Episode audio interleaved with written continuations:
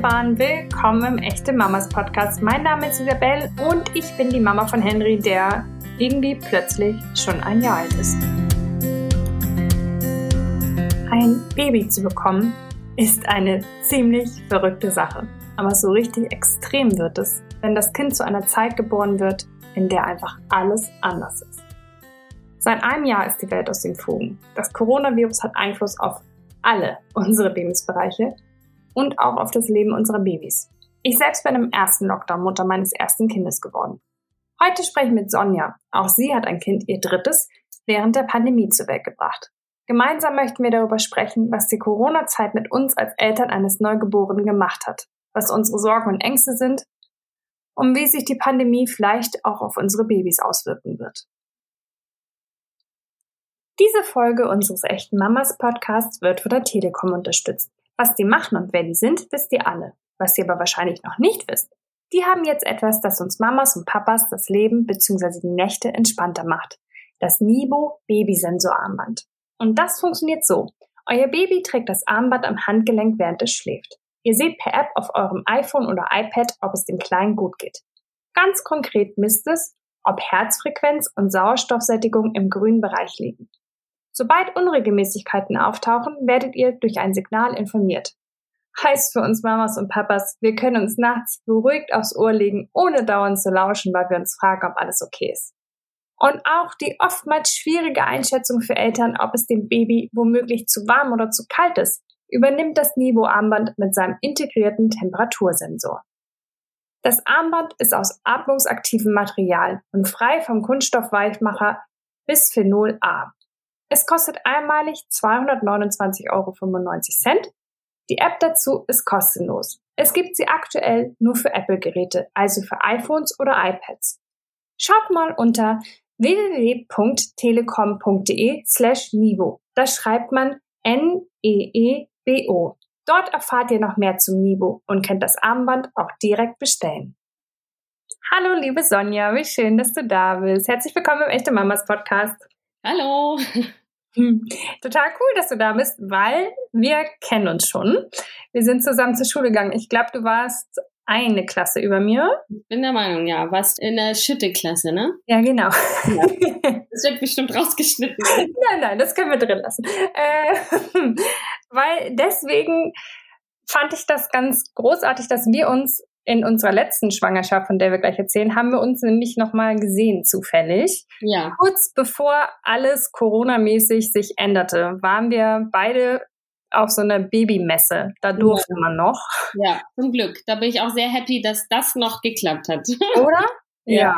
Also das war wirklich Genau, und jetzt haben wir irgendwie so parallel so ein bisschen unsere ähm, das erste Jahr von unseren neuen Kindern miteinander verfolgen können und haben gedacht, wir wollen mal darüber sprechen, was Corona mit uns als äh, Eltern und mit unseren Kindern gemacht hat.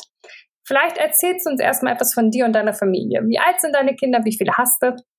Ja, also äh, wir sind hier zu fünft. Ich habe drei Kinder. Zwei ähm, sind von einem anderen Papa, meine Mädels. Äh, die große, die ist acht und Freier, die ist vier. Und äh, dann habe hab ich mit meinem neuen Partner jetzt ähm, noch einen kleinen Mio bekommen. Der wird im Juni eins. Okay, das heißt, auch ähm, bei dir, ja, bei dir nicht mehr ganz so, aber bei mir war ja wirklich fast die ganze Schwangerschaft. Also Henry ist am 29. März zur Welt gekommen. Bis Ende Februar war hier ja noch alles normal. Das heißt, meine Schwangerschaft war ziemlich in einer normal tickenden Welt bis halt auf den letzten Monat. Henry ist im ersten Lockdown zusammengekommen, äh, zur Welt gekommen.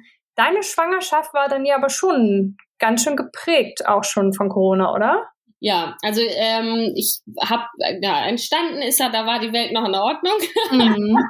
Und ähm, ja, eigentlich äh, ging das so die letzten drei Monate, ähm, wo es dann, eigentlich habe ich mir eine extra eine Nähecke aufgebaut, äh, wo ich dachte, so, jetzt kann ich noch ein bisschen Babykleidung nähen. Mhm. Ähm, ja, die Nähecke wurde einmal benutzt und dann kam halt der Lockdown und äh, dann war an nichts mehr zu denken. Also mit drei Kindern, oder da waren es ja noch zwei, zwei Kindern äh, war das schon mit Homeschooling äh, echt eine Herausforderung. Das war sehr mhm. anstrengend. Alles natürlich, weil man in seinen Bewegungen deutlich ähm, beeinträchtigt.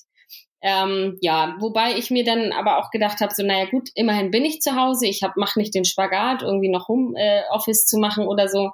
Mhm. Äh, trotzdem habe ich es mir natürlich anders vorgestellt. Ähm, und da zu der Zeit, da war ich auch noch sehr besorgt, ja. muss ich sagen. Ähm, hat sich jetzt so gelegt. Äh, ich bin da entspannter geworden. Da war also du meinst besorgt, selbst krank zu werden, gerade auch in der Schwangerschaft, oder? Ja, genau. Mhm. Wobei halt, ich glaube, ich trotzdem noch entspannter war wie jetzt andere Mütter.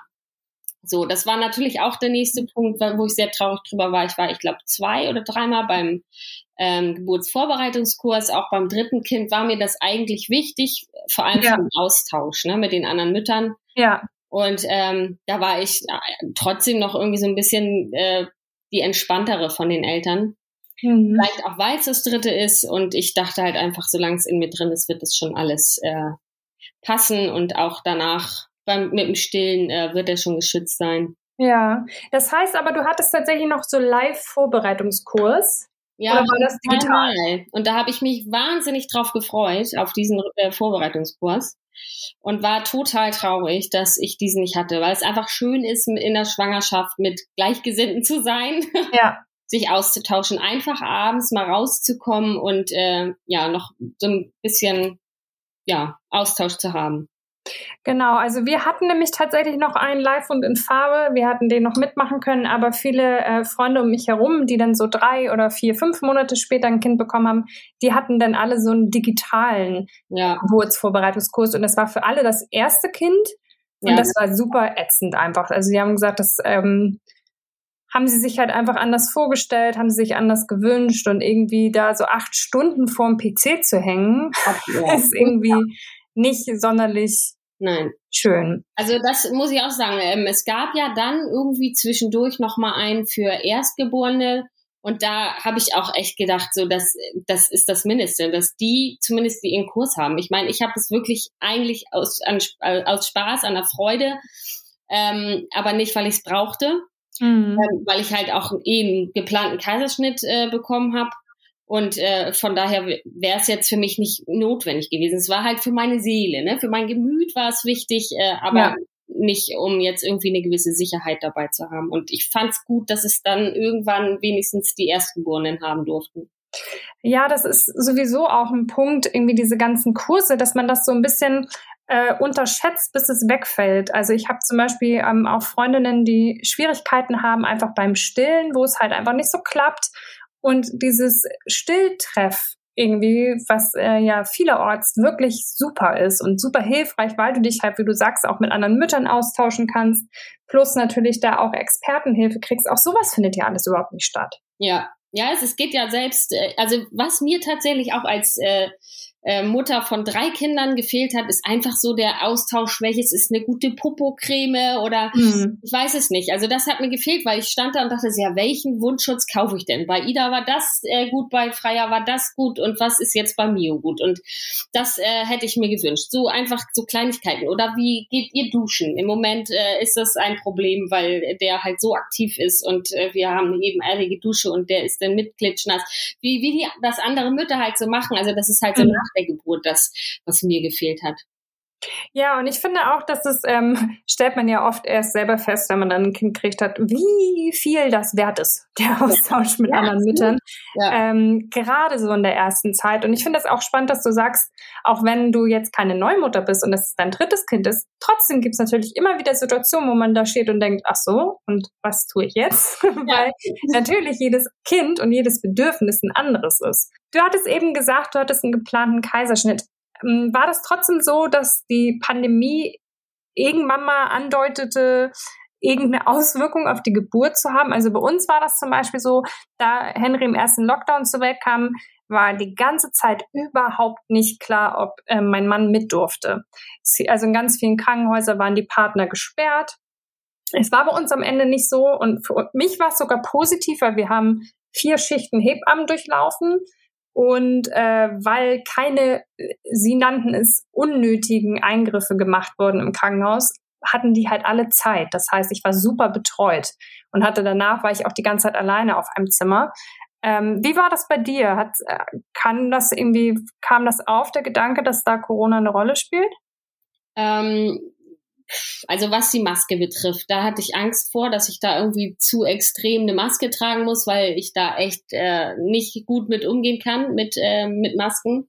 Mhm. Ähm, komme damit nicht so zurecht. Mhm. Das war halt so meine Sorge, habe auch so ein bisschen danach ausgewählt.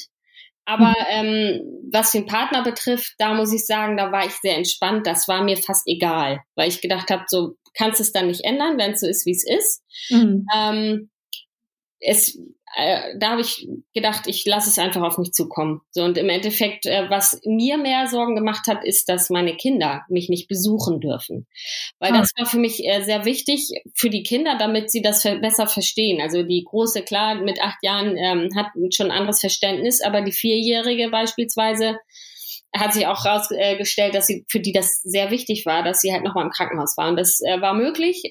Zumindest okay. durften halt die eigenen Kinder zu Besuch kommen. Und ähm, ja, damit konnten sie es halt besser begreifen und nicht, äh, ich bin ein paar Tage weg, komme nach Hause mit einem Baby. Mhm. Ähm, sondern die haben das dann einfach, die konnten gucken, die konnten auch gucken, wie es bei mir aussah nach dem Kaiserschnitt und das Baby angeguckt und Freier war gar nicht wegzukriegen vom Baby. Also es war, ähm, da war ich sehr froh drüber, da war ich echt erleichtert, dass das möglich war. Ja, ich glaube auch, dass ähm, die Krankenhäuser inzwischen Wege gefunden haben, um irgendwie das, was nötig ist für das Seelenwohl der Familie ja. ähm, möglich zu machen. Aber Nils zum Beispiel, also mein Mann durfte halt immer nur eine Stunde da sein am Tag. Ist halt super ätzend gewesen. Aber gut, war jetzt so. Ähm, dafür haben wir das Wochenbett im Lockdown als total positiv empfunden. Ähm, wir haben halt wirklich drei Wochen niemanden gesehen und haben uns nicht aus der Bewohnung bewegt, was super war. Ich habe mich drei Wochen nicht angezogen. Ähm, und musste mich überhaupt nicht stressen. Und auch unsere Hebamme meinte, sie hat noch nie so entspannte Babys erlebt wie in dieser Corona-Zeit. Wie war das? War da Lockdown und als du ähm, dein Sohn zur Welt kam oder war da gerade dieser kurze Zwischenmoment zwischen den Lockdowns? Also das war sehr gut, ähm, weil eine Woche bevor der Kaiserschnitt war, ähm, war Kita und äh, wieder Schule. Ah. Also ich drum, aber es kam natürlich dann die Sommerferien, mhm. äh, die natürlich keiner gebraucht hat in dem Moment. Also wir haben auch äh, zu Ida gesagt, hey, du hast jetzt Sommerferien und sie guckt mich echt sparsam an, wo, wo sie auch denkt, so, ja, Ferien. Mhm. Also ähm, brauchte sie dann gar nicht mehr. Aber trotzdem war es schön, dass ich halt äh, eine Woche vor und eine Woche nach oder anderthalb Wochen, ich weiß es nicht mehr so genau, nach der Geburt äh, doch so ein bisschen entspannter war. Okay. Also was ich aber positiv fand im Krankenhaus, dass ähm, es hat, hat ja auch seinen Vorteil, wenn nicht zu viele zu Besuch kommen können, weil man äh, in seinem Zimmer halt mehr seine Ruhe hat, weil ja auch die Mitmenschen quasi weniger Besuch bekommen und bis gar nicht. Und das fand ich äh, sehr schön, weil man echt ein bisschen mehr seine Ruhe, Ruhe hatte. Ja, wir fanden das auch. Also wir haben gesagt, es war natürlich auch super, weil wir mussten halt niemanden Rechtfertigung äh, darlegen, weswegen wir niemanden sehen wollen die ersten drei Wochen, weil natürlich waren alle gespannt aufs Baby und wir haben immer gesagt, ja. ah ja, aber Corona geht nicht. Ja, ähm, und sind deswegen ganz in Ruhe und ohne irgendeinen Ärger irgendwie zu dritt in diesem Familienleben angekommen. Also wir haben gesagt, würden wir nochmal ein Kind bekommen außerhalb von Corona, würden wir es tatsächlich genauso wieder machen. Mhm. Mm, Kannst du denn sagen, hast du so in den ersten Wochen mit Mio irgendwie Unterschiede gespürt, auf, die auf Corona zurückzuführen sind, als mit den ersten Wochen mit deinen ersten zwei Kindern? Die ersten Wochen kann ich eigentlich keinen Unterschied so erkennen. Es war ja, dadurch, dass ja auch relativ normal in dem Moment, ne? Es war im Sommer, ähm, da war das Wetter gut, die Zahlen waren sehr niedrig und äh, von daher war es eigentlich relativ entspannt. Also wir sind nach zweieinhalb Wochen tatsächlich in Urlaub gefahren. Urlaub, was ist das nochmal? Genau, ja. Also innerhalb Deutschlands ähm, mhm. haben wir Freunde besucht und waren äh, im Center Park. Ähm, weil es war mit Mio, der hat nur geschlafen, es war total entspannt und äh, schönes Wetter und äh, ich bin sowieso so ein Aktivbündel und äh, musste eigentlich mich schnell wieder nach, also bin schon drei Tage nach der Geburt irgendwie total viel spazieren gegangen. Und ich habe mich halt fit genug gefühlt und ähm, da waren wir dann halt im Centerpark und im Schwarzwald und es war total toll. Also es, äh, ich glaube, dass Mio der kleinste Besucher in dem Centerpark gewesen ist. ich weiß nicht, ob man schon mal so jemanden hatte, der erst zweieinhalb Wochen alt war.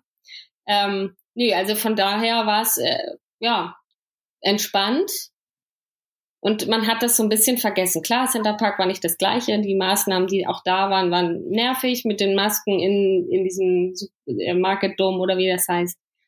Aber es war halt so ein bisschen Normalität, ne? Und mm, aber dann kam der zweite Lockdown. Genau. Ja. Und nichts mehr mit Normalität. Wie ist das so mit drei Kindern zu Hause und eins davon so richtig schön klein und das andere so richtig schön vorpubertär? ja, ähm, also das ist kein Vergnügen. Also der ähm, zweite Lockdown, äh, Lockdown ist definitiv, äh, finde ich, viel schlimmer als der erste. Mhm. Ähm, weil Mio ist halt einfach aktiver. Als er noch ganz klein war, da hat er nur geschlafen, aber jetzt äh, zieht sich überall hoch, er krabbelt, er geht die Treppen schon rauf. Mhm. Ähm, und er ist mal gerade, also das hat er mit einem halben Jahr schon gemacht. Mhm. Also eigentlich so ziemlich mit dem zweiten Lockdown. Und ähm, ja, Homeschooling mit einer Tochter, die da gar keinen Bock drauf hat. ähm, und noch eine Vierjährige, die halt auch ab und zu mal gesehen werden möchte, das war eine Katastrophe. Also wirklich eine Katastrophe, da gehen Beziehungen kaputt. Glaube ich voll, weil man hat ja das Gefühl, gar nicht, also ich finde, wir haben so eine Kontrastsituation, weil ich habe natürlich also ich arbeite, wir ziehen auch gerade um und so, aber das mache ich dann irgendwie eh alles, wenn er schläft. Aber an sich habe ich ja sowas von Zeit, mich auf, auf Henry zu konzentrieren, weil ja auch nichts anderes möglich ist. Also ja. man kann ja, wir treffen uns mit Menschen, aber wir gehen ja nicht, keine Ahnung, wir gehen nicht ins Café, wir gehen nicht raus, ich, ich habe sonst keine Angebote, ich kann nicht abends mich mal mit Freunden treffen zum Essen bei dir ist es ja genau andersrum. Du musst dich plötzlich auf drei Wesen konzentrieren zu Hause und zwar rund um die Uhr. Da hat man ja gar nicht das Gefühl, dem gerecht werden zu können, oder? Ja, ist es auch. Also ähm, zum einen denkt man auch so, ja, was ist mit mir? Das ähm, mhm. interessiert halt einfach gar nicht gerade. Und ähm, man leidet halt auch irgendwie darum, dass es immer Streit gibt. Es, man hat um jedes Kind in seinen Bereichen irgendwie Mitleid. Mir tut es leid, dass ich überhaupt keine Zeit für Mio habe, dass der irgendwie nur so nebenher läuft. Und mhm. äh, mir tut es leid für die Vierjährige, die das ein super liebes Kind ist, die alles immer so hinnimmt. Mhm. Und, ähm, aber halt auch ab und zu mal gesehen werden möchte. Und äh, ja, weil sie eben im Prinzip relativ gut mitläuft, es steht sie halt irgendwie ganz hinten an. Ähm, was mir auch irgendwie das Herz, da das Herz blutet. Und die Große tut mir halt auch leid, dass äh, sie äh, verhält sich halt, also durch diese, diesen, diese ganze Corona-Geschichte merkt man, dass es die, die, ihr nimmt das echt mit. Also sie hat da ein echtes Problem. Ähm, mhm. Sie kommt damit ganz, ganz schwer klar. Okay. Und ähm, sie versteht natürlich auch noch schon ein bisschen mehr und die, das, die Gefahr dabei. Und ähm, ich versuche meinen Kindern das irgendwie so zu vermitteln, dass, äh, dass man, sie wissen, das ist äh, gerade ist gerade so, es ist wichtig, aber sie sollen halt keine Angst haben. Also und mhm. da versuche ich das so ein bisschen, ja, so ein bisschen entspannter zu, äh, ja, zu zeigen, dass es halt nicht so dramatisch ist, um deren, äh, denen nicht irgendwelche Ängste einzujagen. Mhm. Und ähm, trotzdem hat, also ihr Verhalten ist halt auffällig. Also ähm, da sind wir jetzt auch in, äh, zu einer Spezialistin hin. Ähm, ja, ich habe das Gefühl, dass sie resigniert, dass sie depressiv wird und ähm, solche Sachen. Und das tut mir natürlich auch leid. Ich kann da nicht so richtig drauf eingehen. Homeschooling muss sein. Sie haben zwar jeder einen Spielpartner. Mhm. Ähm, also wir haben halt einer äh, darf natürlich zu uns kommen. Ja. Ähm, sie haben aber zwei, drei, mit denen sie spielen dürfen, natürlich nie gleichzeitig. Mhm. Ähm, aber trotzdem fehlt das äh, bei meiner großen Tochter, weil die äh, gerade einen Klassenwechsel gemacht hat und hat natürlich zu dem neuen kaum Draht und zu den alten auch, die haben halt ihre Kohorten und die bleiben unter sich und ähm, das merkt sie und sie ist äh, die Tage, die sie jetzt zur Schule gehen durfte, die Einzelnen, da kamen die so happy wieder nach Hause, die war so glücklich unter Menschen zu sein oder andere Kinder zu sehen. Die war wie ausgewechselt, die war so gut drauf und äh, da hat man denn, da wurde mir klar, was das mit äh, ihr gemacht hat.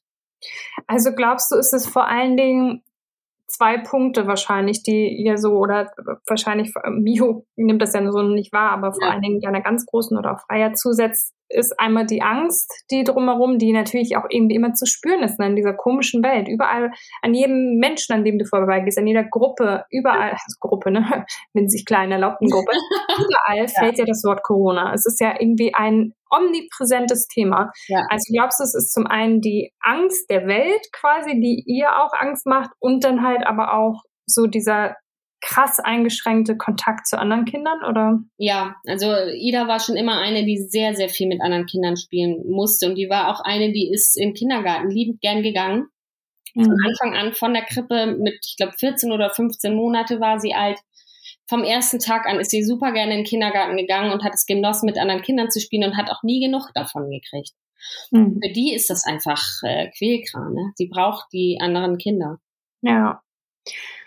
So, jetzt habe ich eben schon gesagt, Mio kriegt das wahrscheinlich alles ja, also zumindest in diesem Ausmaße nicht mit. Trotzdem habe ich jetzt schon gemerkt, also wie gesagt, Henry ist jetzt fast ein Jahr alt, ähm, dass es ganz viele Situationen gibt, wo ich denke, das ist schräg, dass er kein normales ähm, Aufwachsen hat in diesem ersten Jahr. Also wir haben natürlich nie sowas wie eine Krabbelgruppe gehabt oder so. Ja. Das heißt, er hat kein, wo er sich das Großwerden abgucken kann. Ja. Ähm, zum Beispiel irgendwie, keine Ahnung, von Sachen rückwärts runtergehen oder so. Das ist ja, sind ja so Dinge, die sie von anderen Kindern sehen und nachmachen. Ähm, hast du da das Gefühl, dass das bei Mio auch fehlt oder fällt das so ein bisschen weg, weil er zwei große Geschwister hat oder? Also die sind ja sehr aktiv, die beiden Großen. Ich denke, da hat er schon gute Vorbilder. Mhm. Ähm, das ist mein Glück. Also das habe ich auch schon oft gedacht, dass ich echt froh bin, dass ähm, dass er zwei große Schwestern hat, dass er wenigstens Kinder sieht. Ne? Also ich weiß, ich war letztens äh, nach langer, langer Zeit mal wieder in der Stadt. Ich vermeide das ja mit diesen Masken und ähm, da war ja auch diese Maskenpflicht und er hat geguckt und war völlig, äh, völlig irgendwie ähm, Wie paralysiert, ne? Ja, weil ja. er das alles nicht kannte. Wo, da, und da wurde mir wieder klar, so, boah, krass, ja, ich war noch nie mit dem irgendwie, wo mehrere Menschen auf einen Haufen ja. waren wir hatten das jetzt die Situation, äh, dass wir auf dem Spielplatz waren. Dann habe ich mich da ähm, mit einer Freundin getroffen, die zwei Kinder hat und ähm, die sind schon ein bisschen älter. Und Henry saß halt in der Sandkiste und guckte und sie so, ja, du musst ihm Förmchen machen, wie kann er denn zu hauen? Ich habe gesagt, nee, der hat, der braucht das gerade nicht. Der beschäftigt sich damit, der sitzt da und guckt. Also der guckt einfach alle spielenden Kinder an. Also für den brauchst du überhaupt nicht entertain. Ja. Für den ist das schon so ein Input, einfach bewegte kleine Menschen zu sehen. Ja. Das ist Wahnsinn. Ja. Ähm, ich hatte letztens auch eine Situation mit, wo mir das so bewusst wurde, wie schräg das alles ist. Ich war bei dem Arzt, ich glaube, ist das die U6, keine Ahnung. Ähm, und die Ärztin fragte mich, als sie reinkam, ziemlich schnell, ob er fremdelt. Und habe ich gesagt, nö, oder nicht. Und die ist ihm, durfte ihn nicht anfassen. Sie durfte ihn noch nicht mehr angucken. Er ist völlig ausgerastet. Bis ich dann irgendwann zu ihr gesagt habe, wo, wie soll ich Ihnen diese Frage beantworten, ob mein Kind fremd ist? Ja. Er sieht keine fremden Menschen. Ja. Die Menschen, die er sieht, das ist ein ausgewählter Kreis, den wir regelmäßig sehen. Also so wie mit ihr ähm, bei euch mit euren Spielfreunden. Ja. Ansonsten sieht er niemanden und er sieht halt auch auf der Straße niemanden im Café oder so, weil auch da sind wir nicht. Ja. Also ähm, das sind so Sachen, wo man denkt, oh, pff, das ist einfach. Da denkt man gar nicht drüber nach. Das sind so, so ein paar Momente, wo einem das so bewusst wird. Also das war mhm. ja selbst bei mir. Also ich bin wirklich dankbar um meine beiden Großen in dieser Zeit, auch wenn das echt ähm, hart ist. Mhm. Weil ist ja auch unnatürlich, dass man jetzt auch noch die Kinder unterrichtet und sowas. Ja.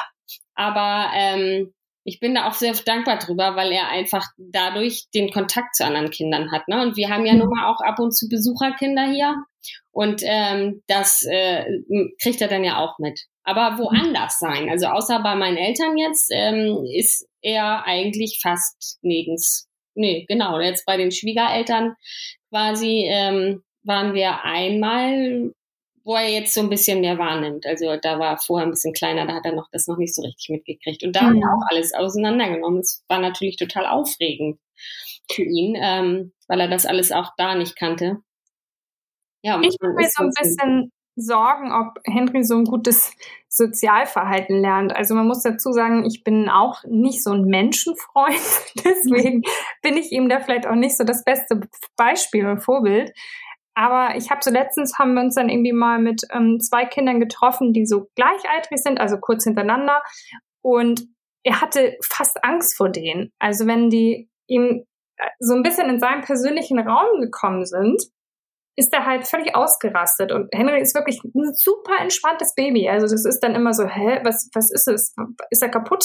Also man, das, das ist nicht üblich, dieses äh, Weinen. Und ich finde das alles ganz gruselig.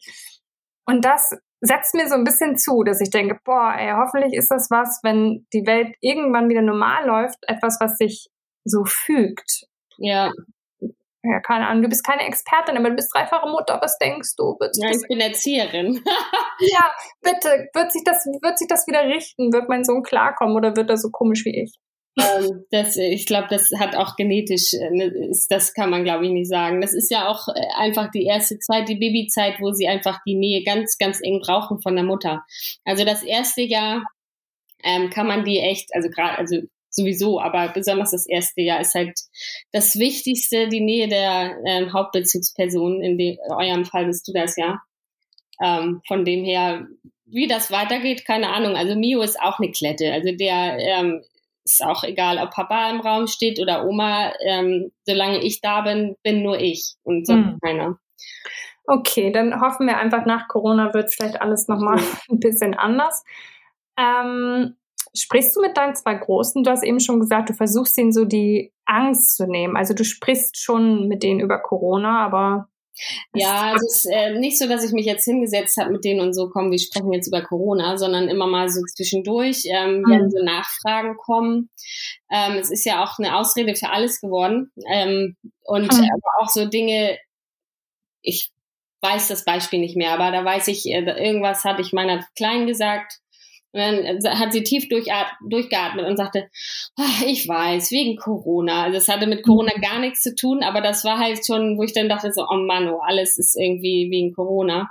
Ähm, ja. Ich versuche es halt wirklich, ja, ich versuche es zu bagatellisieren, damit sie nicht zu unter, also dass sie die, diese Panik nicht haben. Auch dieses, denkt dran, Abstand halten, freier Abstand halten und so. Das versuche ich echt, ja, möglichst zu vermeiden mhm. ähm, weil ich nicht möchte, dass sie da irgendwie einen psychischen Schaden von bekommen. Ja. Ja, ich glaube, das ist echt so ein Balanceakt, ne? Also, wenn die älter sind, schon einfach äh, zu gucken, wie hält man sich an die Regeln, die nun mal die Regeln sind. Ja. Ähm, wie kann man denen aber ihre kindliche Freiheit lassen und irgendwie nicht ständig so dieses in, in Kontrolle sich bewegen. Also das ja. stelle ich mir sehr, sehr schwer vor. Da bin ich froh, dass das bei Henry ja natürlich noch überhaupt gar nicht angesagt ist. Mhm. Mhm. Alles in allem, was würdest du sagen, was setzt dir am meisten zu rund um Corona? Ähm, ja, gewisse Maßnahmen. Also ich finde es ja, hatte ich ja schon erwähnt, mit diesen Masken ganz furchtbar. Ich finde es auch furchtbar, dass überall, äh, überall Masken zu sehen sind, selbst hier bei äh, Sendungen mit der Maus da, diese 50-Jahr-Feier im Fernsehen, die Kinder mit Masken. Und ich finde das ganz schrecklich. Also das ist das, was mich mir einfach jedes Mal ein ganz schlechtes Gefühl ähm, ja, dadurch entsteht bei mir. Mhm. Und ähm, die Sorge im Kindergarten, dass da auch die Erzieher Masken tragen müssen. Und das hat halt auch einen pädagogischen äh, Grund, weshalb ich mir da halt Sorgen mache, weil es einfach wichtig ist. Ne? Man äh, sendet durch das Sprechen mit der Mimik und sowas nonverbale Signale, die mhm. äh, die Kinder halt brauchen. Die sind da sehr empfänglich für, ähm, was halt erstmal die Sprachentwicklung betrifft, sozial, emotional, als sämtliche Entwicklungsbereiche ist das einfach wichtig. Mhm. Und äh, das ist halt, ähm, wird halt dadurch abgedeckt durch diese Masken. Und ähm, das ist für mich geht gar nicht. Also das ist halt was, Mio kommt im November in die Kita mhm. in, die Krippe und ähm, ich habe echt Angst davor, dass ähm, da immer noch diese Masken sind, also die die Eltern ja. immer noch diese Masken tragen müssen. Und das ist halt auch so ein Ding, ähm, wer, wenn sie getröstet werden oder während der Sprachförderung oder Konflikte gelöst werden, da können die Erzieher die zwar absetzen, aber im Endeffekt können sie es dann auch komplett lassen. Also weil wie oft sind am Tag irgendwelche Konflikte oder wo man ein Kind tröstet oder sowas. Also ob ich sie dann nur in diesem Moment absetze oder nicht den ganzen Tag. Also das ist halt so ein Widerspruch, wo ich denke, denke dann kann man es gleich lassen. Mhm. Und äh, das wäre halt für die Kinder einfach das Beste. Das macht ja auch Angst, diese Masken. Für die Kinder. Ja, ich habe das Gefühl, bei Henry ist es so, also der kennt das ja gar nicht anders, mhm. ähm, so wie Mio eigentlich. Ähm, dass er schon fast irritiert ist, wenn er fremde Menschen ohne Maske ja. sieht. Also das findet er, glaube ich, schon fast gruseliger.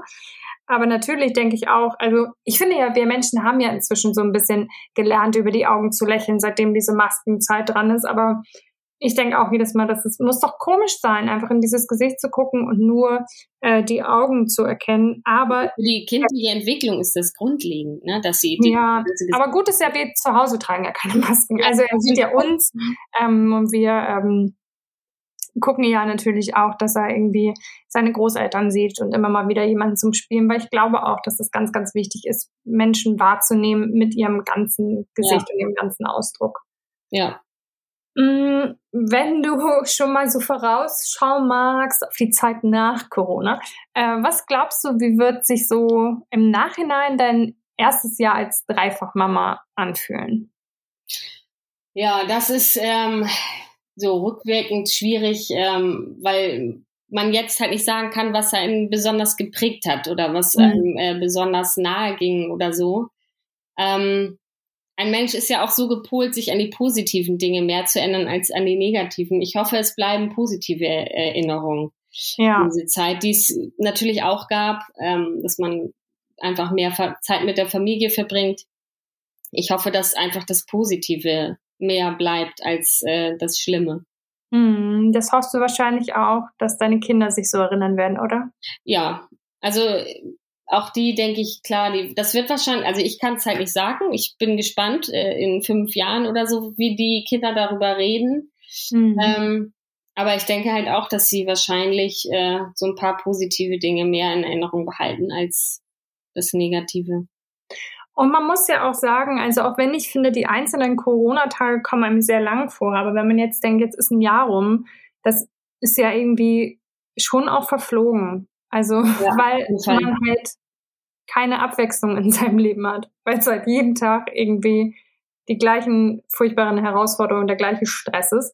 Aber ich habe so das Gefühl, deswegen ist, wie gesagt, ein Tag sehr, sehr lang, aber rückblickend das Jahr wahnsinnig kurz. Ja, also ich habe ja am Tag keinen Moment eigentlich äh, wirklich, um klar zu denken. Meine, ich habe halt das Glück, dass äh, jedes zweite Wochenende, das hätte ich auch nicht gedacht, dass ich das mal sagen werde, meine kleinen, äh, meine großen Mädels beim Vater sind mhm. und ich dann Erholung habe. Ähm, das ähm, war sonst eher so ein Wochenende so, mh, hm, meine Mädels sind weg und jetzt ja. also puh, das ist eine Pause, die ich brauche. Ja. Und äh, das ist mein Glück, aber so grundsätzlich ähm, hat man halt keinen Moment gehabt, um klar zu denken. Also mal kurz eine Antwort schreiben, wo man denkt, das legt man vielleicht dreimal das Handy zwischendurch weg, äh, bis man dann endlich mal eine Antwort geschickt hat, weil es einfach gar nicht möglich ist. An Haushalt gar nicht zu denken. ich glaube auch, dass das so ein bisschen Aufgabe von uns Müttern sein wird, um uns mal noch eine Aufgabe zu geben. Äh, erstens so ein paar Dinge einfach versuchen loszulassen, wie zum Beispiel den Haushalt. Ja. Ähm, die Perfektion einfach mal beiseite lassen. Und wenn irgendwann die Uhren wieder normal laufen, sollten wir uns alle echt richtig Pausen gönnen und richtig irgendwie, keine Ahnung, 100 Millionen Massagen hintereinander. Ja, das äh, ist also Massage, Schwimmen gehen und Sport. Ja das ist halt so. Das hat mir im ersten Lockdown hat mir das äh, sehr gefehlt, mal laufen zu gehen. Einfach die ganze mhm. Wut und äh, den Ärger darüber. Also ich habe halt jetzt einfach viel Wut in mir über diese Situation, dass sie so ist, wie sie ist. Mhm. Ich kann das nicht einfach so akzeptieren, sondern ich bin echt wütend denn nachts, wenn ich aufwache oder so.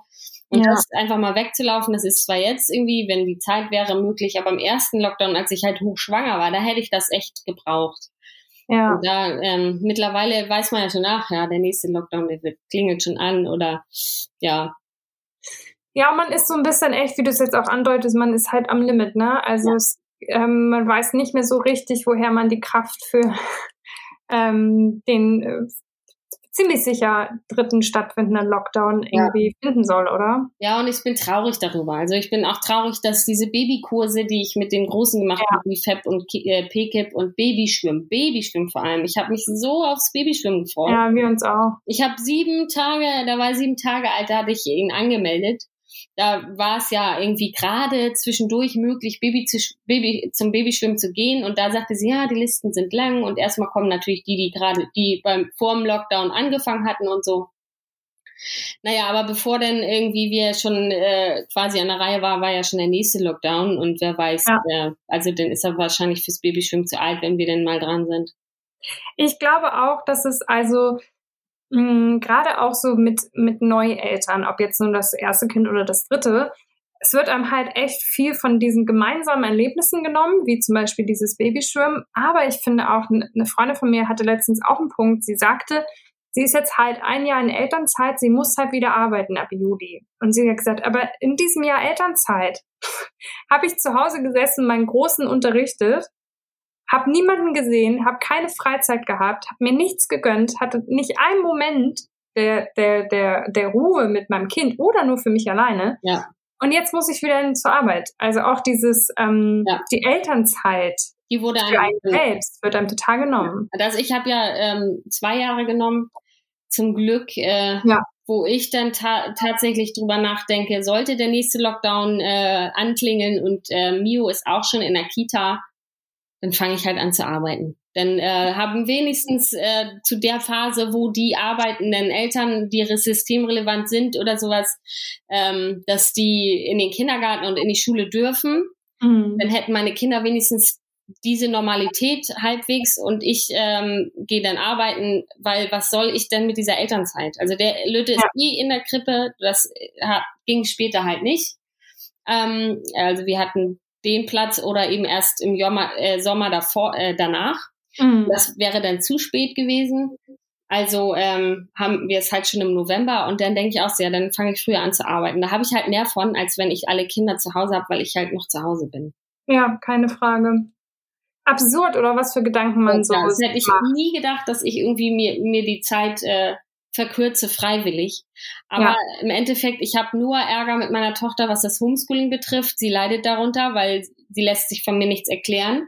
Das heißt, mhm. schulisch ähm, hat sie deutliche Nachteile. Das hat sie halt mit acht leider noch nicht verstanden. Und ja. ähm, sie haben ihre Kinder, also sie können täglich im Kindergarten spielen. Also Freya, die ist am Freitag schon völlig aus dem Häuschen, weil sie morgen wieder in den Kindergarten darf. Ja. Ähm, die freut sich darauf und so hätten die wenigstens ihren Kindergarten und Schule. Also. Weil man muss ja auch mal ehrlich sagen, selbst wenn es nicht noch irgendwie Geschwisterkinder gibt oder man aus irgendeinem Grund es ich weiß nicht woher schafft, aber ganz, ganz viel Zeit hat, um den ganzen Tag mit den Kindern zu spielen, was natürlich kein Mensch hat, aber wenn, dann wäre es ja auch dann nicht das Gleiche, als wenn sie einfach mit anderen Kindern zusammen sein können oder sich frei bewegen können, man rausgeht, man andere Menschen sieht, man in Gruppen von Menschen unterwegs ist. Also dieses ganz weit entfernte, fast vergessene normale Leben. Ja, also es, man kann das als Mutter nicht, nicht kompensieren. Das ja. ist einfach nicht möglich. Und ähm, wie war das so schön? Ähm, um ein Kind äh, zu erziehen, braucht man ein ganzes Dorf. Ja. Da ist so viel dran. Also es spielt halt einfach so viel eine Rolle ähm, für die Erziehung. Nicht, nicht umsonst ist das irgendwie ja, in der Erzieherschule habe ich gelernt, äh, was äh, das Kind prägt und ähm, wodurch sich das Kind entwickelt. Und das sind halt ähm, auch Umfeld und Freunde und ähm, ja. Klar auch die Gene, aber auch die Erziehung ähm, von mir und auch von den äh, ähm, Erziehern. Also es ist halt einfach ein Riesenbereich, der die Kinder erzieht. Und das kann man als Mutter, also es ist eine Wahnsinnsaufgabe als Mutter, die Kinder zu erziehen, 24 Stunden am Tag und nebenbei noch äh, zu unterrichten.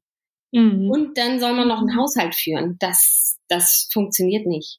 Also ich weiß nicht, welche Mutter das so locker flockig macht.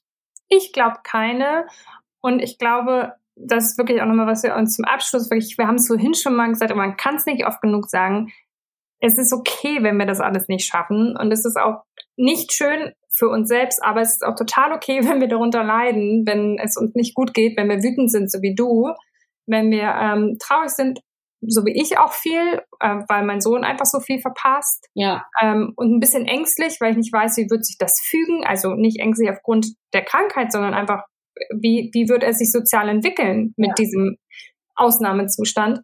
Dass äh, wir versuchen, Geduld und Verständnis für uns selbst zu haben und uns nicht so krass unter Druck setzen. Ja. Irgendwie einfach versuchen, irgendwie durchzuhalten. Ja, also meine größere Sorge ist wirklich auch, das äh, nicht die Krankheit, sondern die Entwicklung ja. meiner Kinder, die Zeit, die also dieses Babyschwimmen ist ja, das ist halt einfach so eine Sache, die ich, wo ich am meisten traurig drüber bin. Das ist einfach für die Bindung auch unheimlich toll und diese eine Stunde, die man hat, nur mit diesem Kind alleine, mhm. ähm, das halt, dass es das halt nicht ist und ähm, ich habe einfach mega Panik vor Quarantäne, nicht vor der ja. Krankheit. Ich habe Angst, mit meinen drei Kindern nicht raus zu können.